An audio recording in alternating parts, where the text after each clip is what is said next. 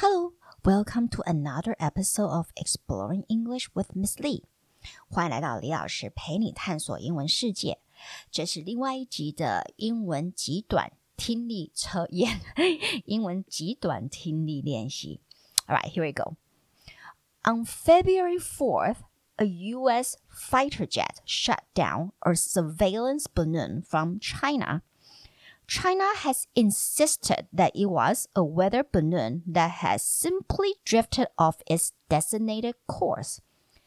According to a U.S. defense official, the balloon was trying to gather information about U.S. military sites. The Chinese government denounced the move as an obvious overreaction. However, it's not unusual for governments to use surveillance balloons to spy on other countries because they can take clear images.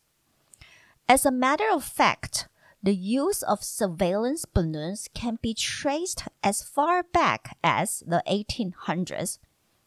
They became an important tool for the military in World War I and II.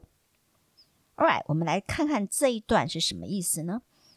On February 4th, a U.S. fighter jet shot down a surveillance balloon from China.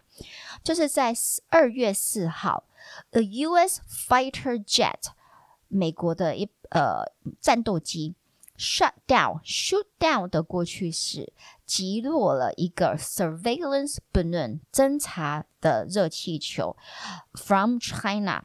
来自于中国。China has insisted to insist 就是去坚持，中国一直坚持 that it was a weather balloon，它只是一个天气测天气的热气球。That has simply drifted off its designated course。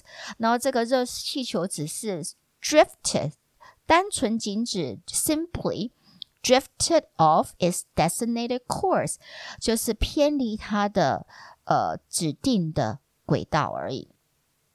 According to a U.S. senior defense official，但是根据一个资深的国防部的官员，according to a U.S. senior defense official，the balloon you was trying to gather information about U.S. military site。 根据这个资深的美国国防部的官员说法，则是这个热气球其实是想要收集有关于美国 military site，就是军事基地的一些资讯。The Chinese government denounced the move as an obvious overreaction。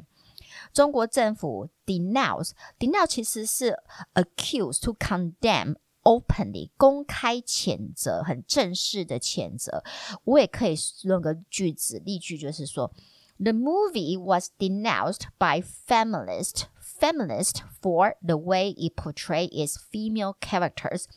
这部电影被女权主义者、女权呃，说女权运动的人公开谴责，因为他的他在电影里面。用比较不好的方式去描述她的女性的演角色。So the Chinese government denounced the move as an obvious overreaction。所以中国政府公开谴责这样子的举止，就是很明显的 obvious overreaction。reaction 是反应，那 overreaction 就是反应过度了。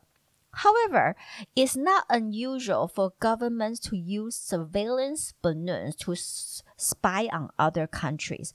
然而，其实对于一些对政府而言，OK，it、okay, is not unusual，并不是是其实很寻常的意思啊。OK，not、okay? unusual 是很寻常。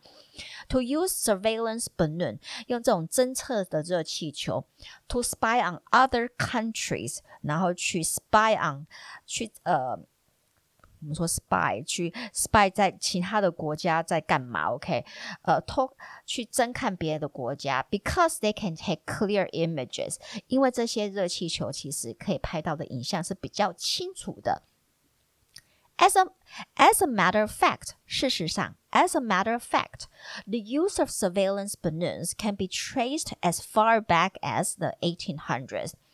就是这种侦察的侦察的热气球的使用，can be traced，其实是可以被追溯到 as far back as the eighteen hundreds，可以被追溯到一八零零年时的时期。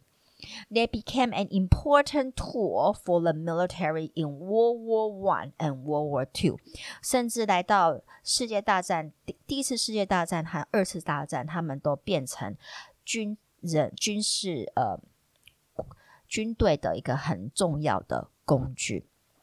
好，那以下就是一个短短篇的英文听力的练习。